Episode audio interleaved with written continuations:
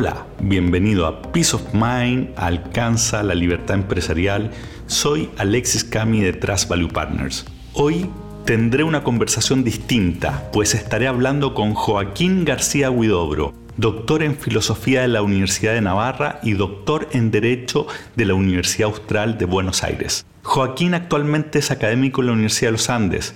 Es además autor de 15 libros, de más de un centenar de artículos y es columnista estable del Mercurio donde trata diversos temas de interés ciudadano, incluyendo hartos temas políticos.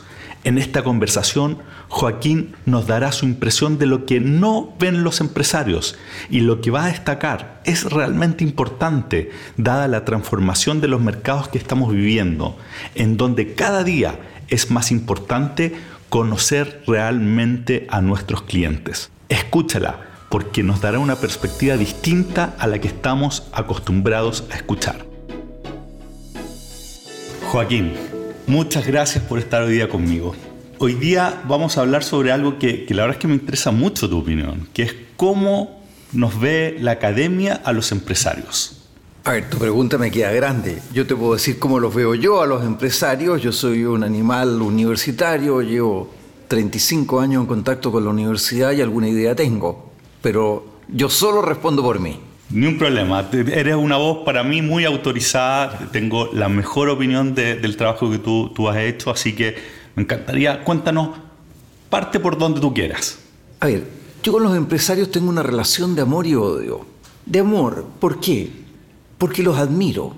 Es decir, son gente que podría tener una vida tranquila trabajando como empleado, que podría tener un buen sueldo, que podría tener su seguro completamente tranquilo, su futuro con tranquilo, y, arriesgan.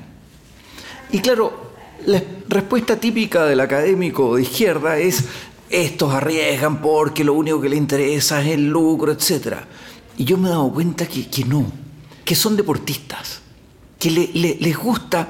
Mira, mi abuelo tenía, eran varios hermanos y tenían, no digo fortuna, pero tenían cierta situación. Y compraron un campo cerca de Talca, hacia la cordillera, que era un yermo, era la nada misma. Y dijeron, ¿somos conscientes de que vamos a perder plata aquí? Sí, somos totalmente conscientes. ¿Somos conscientes que nos vamos a em-, empobrecer? Por supuesto que somos conscientes. Pero eso es un terreno que, nunca ha sido cultivado por el hombre. Vamos a hacerlo. Y por eso yo los admiro. Todo empresario ve ahí un terreno vacío y dice, voy a transformar el mundo. Y eso es admirable. Hay un espíritu de, crear, de, hacer algo que no, existe, de tener una visión y materializarla. Y eso se remonta al Génesis. ¿ah? El, hombre participa del mandato, del poder creador de Dios a través del trabajo, una cosa impresionante. Eso es lo bueno, sí. ¿cierto? ¿Qué cosas tú crees que, no están viendo los empresarios, que no, no vemos normalmente? Voy a hablar fundamentalmente de los empresarios chilenos. Yo creo que tienen dos problemas y que están muy relacionados. El primer problema, sobre todo cuando van afuera, es la arrogancia. Te diría que no es tanto un problema de los empresarios chilenos como de los ejecutivos chilenos, que llegan a Perú, llegan a Argentina, llegan al país que sea y creen que saben todo. Porque claro, se sacaron un promedio 6 en la Católica o en la Chile o en los Andes o en la del Desarrollo. Y eso no, no dice nada. Y veo o aprecio poca preocupación por la pregunta fundamental, que es, ¿necesito entender al hombre? Sí, claro que necesito entender al hombre. Y los hombres somos distintos, tenemos cosas en común. Pero ese, esa maravilla de, de qué es ser humano es algo que tenemos que comprender más a fondo y muchas veces yo le he hecho clase a alumnos de ingeniería comercial, son individuos buenísimos, pero maximizadores. Y lo que no es útil no les interesa. Y no se dan cuenta que entender al ser humano aunque aparentemente es inútil, es absolutamente fundamental para que en Perú o, donde sea no te hagan una huelga. Pero eso tiene que ver con que, con que al salir asumen de que va a ser igual al, por ejemplo, al chileno. No solo eso, sino que esta es una culpa de las universidades. Las universidades no les hemos dado la formación suficientemente amplia que necesitan después para entender el mundo. Eh, pensemos, por ejemplo, el caso tan trillado de, de ¿Por qué fracasó Hidroaicén? ¿Por un problema de finanzas? ¿Por un problema de ingeniería industrial? ¿Por un problema eh, hidráulico? No. Hidroaicén fracasó porque un equipo de personas que ganaban muchos miles de dólares al mes no supieron leer la sociedad no sabían lo que eran las comunidades, no sabían lo que era la preocupación ecológica, los movimientos mm, ecologistas, lo que pensaba la calle, eh, las nuevas tecnologías. Y eso porque eran unos flojos, no, si probablemente tenían promedio 7 en la universidad. Es que la universidad solo le enseñó cálculo, finanzas, contabilidad y marketing, y no le enseñó ser humano. Ya, pero tú estás, a ver si entiendo bien, porque tú estás planteando dos temas. Dijimos primero con respecto a los ejecutivos, empresarios chilenos, al salir de Chile, hay una cierta arrogancia. Hay una ¿ah? arrogancia que es fruto de la ignorancia y de la inseguridad. Yo creo que las sé todas porque yo en la universidad fui buen alumno. Y como eso lo manejo bien, hay juego de local. ¿Y cuánto pesa, por ejemplo, el, éxito que tuvo Chile eh, eh, durante las últimas décadas? Eh, por supuesto que pesa mucho, pero, a ver, voy a responder en forma un poco elíptica. Cuando yo estaba chico, finales de los 60, comienzos de los 70, había dos dogmas en Chile que eran clarísimos. Primero, Chile no tiene buenos futbolistas. Podrá haber alguno por ahí, pero, pero Chile nunca va a hacer nada en fútbol. Y segundo, Chile no tiene buenos empresarios. Mm. Hoy día nos reímos de ambas cosas. Mm. Hoy día, bueno, estamos pasando un momento más difícil, pero, pero no nos parece imposible ir a Buenos Aires a ganar. Mm. Y de los empresarios, ¿para, para qué decir? Bastó que hubiera un poquito de libertad para que parecieran como callampas y, fue la gran eh, revolución que hubo en el país. Es decir, Chile tiene buenos empresarios, pero me parece que como tienen una formación poco amplia, eh, les cuesta adaptarse afuera. En cambio, para un mexicano, por ponerte un ejemplo, es normal. Ha estado todo el tiempo en contacto con Estados Unidos, con Centroamérica, etc. Y sabe que el mundo no termina en Ciudad de México. ¿Cómo ves tú, por ejemplo, el empresario argentino, peruano en esta dimensión? A ver, el empresario argentino tiene un problema que es que vive en un país donde no hay institucionalidad. Entonces, no, casi no puedo hablar de él porque ese es, un sobreviviente, es un hombre que hace lo que mm, puede. Mm. Y Perú tiene una clase política muy mala. Eh, Perú tiene mucho mejores empresarios que clase política. Nosotros tenemos una buena clase política. Nos quejamos, ¿ah? pero yo acabo de estar ahora conversando una hora y media con un senador y no me cabía duda, un hombre que pensamos muy distinto, que es una persona muy culta mm. y que te puede hablar de China y te habla de historia norteamericana y él me recomendó unos libros que yo no había leído. Había muchas horas detrás de él, por supuesto que un hombre de cierta edad, pero eso es clave. Joaquín, y esto, y esto de, entonces tú dices, el, el entender al ser humano. Sí es un elemento clave que como empresario necesitamos incorporar y que al no hacerlo hace que cuando salimos salimos arrogantes. Esa es más o menos la tesis que... Eh, claro, por supuesto, porque si tú tienes, si tú crees que sabes todo y sabes muy poco y vas a otro país, ¿cuál es tu defensa? La, arrogancia. La arrogancia, claro. Entonces, entonces hay una ceguera respecto a este punto. Por supuesto, por lo menos una miopía. Y en otros países el que estén mejor preparados es por la realidad que les toca vivir o es porque también la formación, por ejemplo, universitaria, está, está, más incorporado a este Mira, Yo estudié en Alemania eh, muchos años y viví en una residencia universitaria. Y me acuerdo cuando entraba a la habitación de un estudiante de administración de empresas, ¿qué tenía en su estantería? ¿Qué libros tenía? Eh, tenía, por supuesto, un par de libros de economía pero tenía Cicerón, tenía Kant, tenía por supuesto la Biblia, tenía Lutero. Y eso, un alumno normal, absolutamente normal, para él era evidente tener esos libros encima de su escritorio o en la estantería, y por supuesto que los leía. Eso dudo que pueda pasar en nuestro querido Chile. Y interesante, eh, súper interesante el punto que estás planteando, porque además tenemos carreras muy largas en Chile. Entonces tú dices, pasamos, no sé, yo estudio ingeniería, por ejemplo, seis años estudiando pero matemática, cálculo, física, matemática, cálculo, física, pero no recuerdo haber tenido nada en, el, entorno de lo que me estabas hablando tú. A ver, yo soy una voz minoritaria, yo defiendo las carreras largas, por una razón muy sencilla, porque en Chile la, la educación universitaria es muy buena y la educación media es muy deficiente. y necesitamos un primer año para enseñarles Nivelar. a hablar, leer y escribir. Yo pocas veces, yo tengo alumnos de 730, 740 puntos para arriba, pero es raro encontrarse con un alumno que llegue a primer año de universidad sabiendo hablar, leer y escribir, con corrección. Y eso tenemos que suplirlo en las universidades. El problema no está en que las carreras sean largas, el problema es qué se enseñan las carreras. Y a mi juicio, eh, lo que se enseña es muy, muy restringido. Y esto no hablo de ingeniería, hablo de derecho, general, hablo, hablando de, de todas. Pero volvamos entonces al empresario. Sí. Estás diciendo un, un elemento muy, muy importante, que es el bajo entendimiento del ser humano en general. Ahora, ¿cómo? Hagámosle doble clic a eso. Pensemos en un empresario que está partiendo o que ya lleva cierto tiempo. ¿Qué recomendaciones le darías en este sentido, como para ampliar esta, esta mirada? Que no le pase lo, lo de Hydroxen a otra escala, evidentemente, pero ¿qué, qué, qué le dirías tú? Mira, hace un tiempo veía una película boliviana española que cuenta la historia de unos cineastas españoles que van a Bolivia a hacer una película. Una película sobre Bartolomé de las Casas, los conquistadores, ambientada en el siglo XVI. Y claro, van cometiendo un error tras otro. Primero hacen un casting, ponen un aviso en la, radio y se juntan 300 personas. Llevaban 50 entrevistados y dijeron, ya, ya está listo, ya tenemos a los actores, a los extras. Y se armó una rebelión.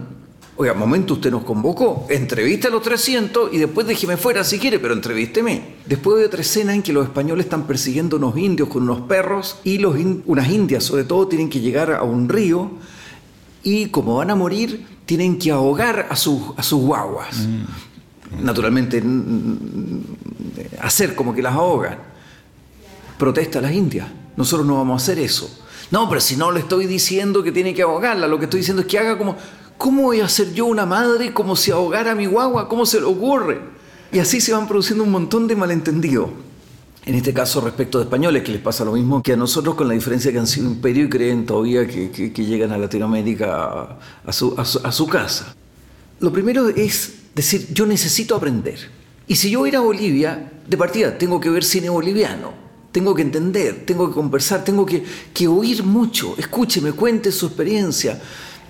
Yo acabo de terminar un curso que le eh, estamos preparando a algunos futuros profesores que tengan vocación pública.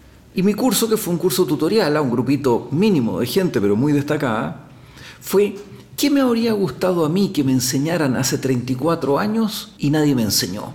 Excelente. Experiencias de un académico viejo. Eh, yo creo que tienen que hacer lo mismo. Ahora, si eso usted lo hace a través del cine, a través de la literatura, de la historia, historia hay que leer un poco, literatura, hay que leer a Macbeth, si uno quiere saber lo que es la maldad, y ahí hay maldad. Algunas cosas hay que leer. Tampoco vamos a hacer una lista y decir usted tiene que leer esto, tiene que leer esto otro. Eso cambia mucho.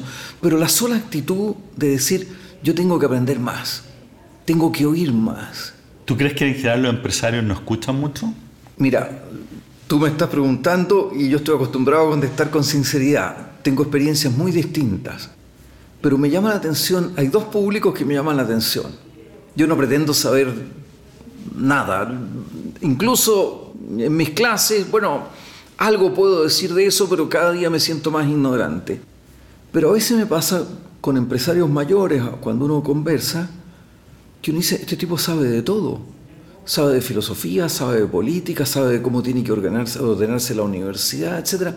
Oye, yo llevo 35 años en contacto con la universidad y cada vez la entiendo menos. Y este señor en 5 minutos me da 18 consejos. Eso me parece sospechoso. Y lo otro que me parece curioso, que no, sé cómo funciona, me encantaría meterme en la mente de un empresario. Eh, En la academia uno está muy acostumbrado a decir, ya, este es el punto, aquí hay tres argumentos a favor, tres argumentos en contra, lo resolvemos, estamos de acuerdo, no estamos de acuerdo. Y tengo alguna experiencia con empresarios que los encuentro poco concretos. Curiosamente, porque son tipos prácticos. No sé contestar eso. A lo mejor en sus negocios son muy concretos o a lo mejor para hacer negocios hay que darse muchas vueltas y después entrar en materia y no puede entrar directamente. Uno está acostumbrado en la academia, por lo menos cierto tipo de academia, no estoy hablando aquí de, un frente amplista eh, que está en este momento en una universidad en huelga. Normalmente los académicos definimos muy rápido cuál es el punto. Y eso nos ahorra tiempo. Mm. Después puede que no estemos de acuerdo a lo mejor el modo de hacer negocios es distinto, no, no lo sé, no, quiero juzgar y no quiero generalizar. Pero quiero volver a esta idea. El, empresario es un, para mí es un bicho muy interesante. Piensa lo siguiente, en mi opinión, ¿cuáles son los dos grandes descubrimientos de la humanidad en el último milenio? Para mí son dos, la universidad y la empresa. Uno puede decir, había empresa en el siglo segundo, Sí, en sentido muy amplio, o sea, pero empresa como la conocemos hoy día es un invento del último milenio y lo mismo con las universidades. Y me encantaría que tuvieran un diálogo más fluido, somos mundos muy distintos. Y nosotros tenemos que aprender de ustedes y ustedes tienen, creo que pueden aprender de nosotros también. Súper concreto, hablando que tú eres bien, bien, bien práctico. Sí. ¿Ah? Un empresario, un empresario medio, ¿Qué debería ser distinto con la universidad? ¿Cómo se puede, cómo se puede involucrar? ¿Cómo se puede nutrir de, esta relación que estás mencionando? Voy a contestar no de manera directa, sino con un ejemplo, pero que creo que es muy gráfico. Eh, yo tengo una especial simpatía por Bolivia, tengo mucho cariño por ese país, he pasado en los últimos años unos 70 días en Bolivia, no es mucho, pero comparado con el chileno medio es una cantidad enorme. Entonces, en la universidad tenemos un programa para formar académicos con vocación pública, que nos parece muy importante para elevar el nivel de la discusión. Y nos interesa tener bolivianos ahí. ¿Por qué? Porque si, no usted no se queje, si no tiene académicos que intervengan, que, que, den razones en la esfera pública, todo se transforma en descalificaciones, en golpes, etc. Y eso suele ser frecuente en Latinoamérica. Y fui a Santa Cruz hablar con un grupo de empresarios, a mostrarles este proyecto y decirle, quiero pedirle una beca para que un par de alumnos bolivianos puedan estudiar dos años con nosotros y los ayudamos a, formarse en esto y después no se preocupe el doctorado, nosotros nos ocupamos de conseguirle algún lugar, va a quedar con un muy buen currículum, eso no va a haber problema, y la idea es que vuelvan a Bolivia, ocupen una cátedra, pero tengan un contacto fluido con los empresarios y entiendan el mundo empresarial. Y queremos pedirle una beca. Y le dije un monto, un monto grande, porque queríamos que fueran becas buenas. Y uno de los empresarios me dice, oiga, ¿y no podríamos compartir un poco gastos? Yo le contesté, por supuesto que sí. En Chile nosotros podríamos conseguir los recursos para becar a esos bolivianos. Podríamos hacerlo, podríamos compartir los gastos, podríamos pagar todo nosotros, pero ¿dónde está la autoestima de ustedes? Además, si los becamos nosotros, cuando vuelva el académico, ustedes no le van a prestar ninguna importancia. En cambio, si ustedes con dolor, con su sangre, con su esfuerzo, con horas de trabajo le han dado esa beca, la persona va a estar aterrizando en el aeropuerto y ustedes lo van a estar esperando. Queremos conversar contigo. Y juntos tenemos que leer la sociedad. Evo ha hecho muchas cosas buenas, pero ha hecho cosas. Eh, es un autócrata, no cabe duda. ¿Por qué las alternativas a Evo no han funcionado? Porque los políticos que están detrás y los empresarios que son críticos de Evo no saben leer su sociedad. Piensa, al lado de La Paz está el Alto. El Alto, una ciudad de un millón de habitantes, es el lugar con más libertad económica del mundo. Absoluta. Y el Estado no existe. Plena libertad económica, iniciativa. Bueno, y uno dice, ¿por quién vota esa gente? Todos esos Aymara casi, en buena medida, más de la mitad votan por Evo. Pero su realidad diaria, Milton Friedman de socialista al lado de esos tipos. Y sin embargo, ¿qué ocurre? Nadie ha sabido elaborar un relato capaz de cautivar esos corazones. Y los empresarios bolivianos no se han dado cuenta que es una tarea importante y los políticos bolivianos creen que todo es juego de poder, etcétera, y, no se dan cuenta que la academia les puede prestar una ayuda. Ayúdeme a entender esta sociedad, que es una sociedad muy compleja. ¿Y eso y, ese entendimiento de la sociedad también se aplica para dentro de la empresa? ¿Hay una, ¿Hay una mirada hacia adentro que también como entender realmente... Ah, bueno, por supuesto, de partida, a cada rato yo oigo empresarios quejarse, por ejemplo, de los millennials, de la mentalidad que tienen, etc. Para, allá iba. yo tengo la teoría de que ser millennial es una gran ventaja en la vida. A ver, ¿por qué? Y que nos superan... Eh, ¿Cuál es el problema de los millennials? El problema de los millennials puede ser, qué sé yo, la, la, la droga, el alcoholismo, la promiscuidad sexual, etc. Pero eso no es por ser millennial, eso es por ser estúpido. Entonces, si a una de esas personas tú le sacas todo eso y le dejas lo que tiene de millennial, yo trabajo todo el día con millennial, tiene unas ventajas enormes.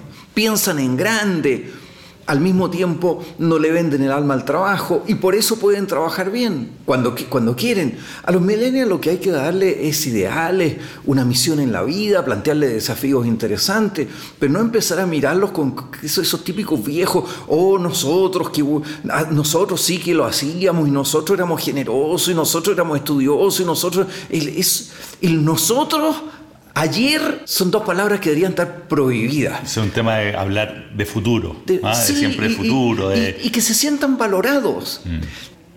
Ellos, yo lo veo con los alumnos, los alumnos gozan cuando tú le cuentas una anécdota del pasado, siempre que no sea un sermón. Mm. Y por supuesto que la anécdota enseña, pero no vienes tú con un dedo así como el dedo del lago a decirle yo le tengo que decir a usted cómo es el futuro y qué tiene que hacer con su vida. Esa, esa cuestión. Pero a nosotros nos parecía repelente y a ellos, ¿por qué no les va a parecer repelente? Es muy desagradable eso. Tenemos que valorarle, tenemos, tenemos que sacarles partido. Son gente increíble. Interesante. Joaquín, ¿qué otra ceguera crees tú que, que los empresarios tienen o tienden a tener? Mira, yo soy peatón y me muevo en Transantiago o en bicicleta eléctrica, o, salvo excepciones. Eh, invertir mucho tiempo en Transantiago, en, en el metro, mirar a la gente, conversar, porque les pasa lo mismo que a los políticos, que a veces pierden el contacto con el, el cable a tierra. Escuche, escuche, converse, invierta tiempo con gente de distintas generaciones, con gente mayor pero, ¿cómo, cómo?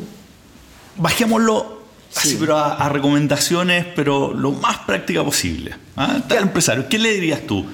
Siéntese a conversar con, haga, ¿qué cosa? lo primero, una cosa muy sencilla. No tiene una tía vieja, vaya a verla. Salga de sí mismo. Vaya a tomarse un café, invite a una tía vieja a tomar un café y escúchela y pregúntela. Porque va a ver que, sus problemas a lo mejor son más pequeños de lo que usted cree. Mm, mm. Métale conversa a Agutiano. Regale, mira, para unos proyectos que tenemos, eh, tiempo atrás hablé con un empresario y le dije, no te vengo a pedir plata, regálame un determinado número de horas X, le dije, de tu semana regálame tiempo. Eh, para un empresario, uno dice que no tengo tiempo, es que de eso se trata. Tampoco los académicos que tratamos de hacer las cosas bien tenemos tiempo. Pero tenemos que dar no de lo que sobra, de lo que falta. Interesante. Y cuando somos capaces de dar tiempo a una iniciativa interesante, se nos multiplica la creatividad, la humanidad. Eh, vamos a entender mejor la sociedad porque estamos dando la, cultura del don. Es muy atractivo y eso es muy entretenido en la vida. Mm. Si estar todo el día preocupado de los propios problemas. Mira, mi teoría es que uno tiene dos posibilidades en la vida. O tiene problemas propios o tiene problemas ajenos. Problemas va a tener siempre, pero te aseguro que es mucho más entretenido tener problemas ajenos que tener problemas propios. Excelente. Esa sería mi sugerencia, pero Buenísimo. que hagan lo que quieran. Buenísimo. Joaquín, te pasaste, muy entretenido conversar contigo. Espero que sigamos conversando de, otros temas, porque tú tienes temas, pero eh, el, arco arcoíris en temas, ¿no? Y aquí, y aquí lo fundamental es que los empresarios no se nos desanimen y que sepan que hay muchos académicos o personas de la calle, que los miramos con simpatía, que no, que no tengan complejo de ser empresarios. Y que conversen harto, que aprovechen todas las oportunidades para conversar, para escuchar a terceros de realidades completamente distintas. Yo me imagino tú, tú desde, que sales de, la, de, tu casa, debes estar hablando en el metro, te encuentras con alguien en la calle, hablas con todo el mundo para, ir entendiendo lo que está pasando realmente en la sociedad. ¿no? Es la forma de aprender un poco. y de eso se trata. Así que muchas gracias Joaquín por, por esta conversación y espero tenerte de nuevo en este programa. Encantadísimo.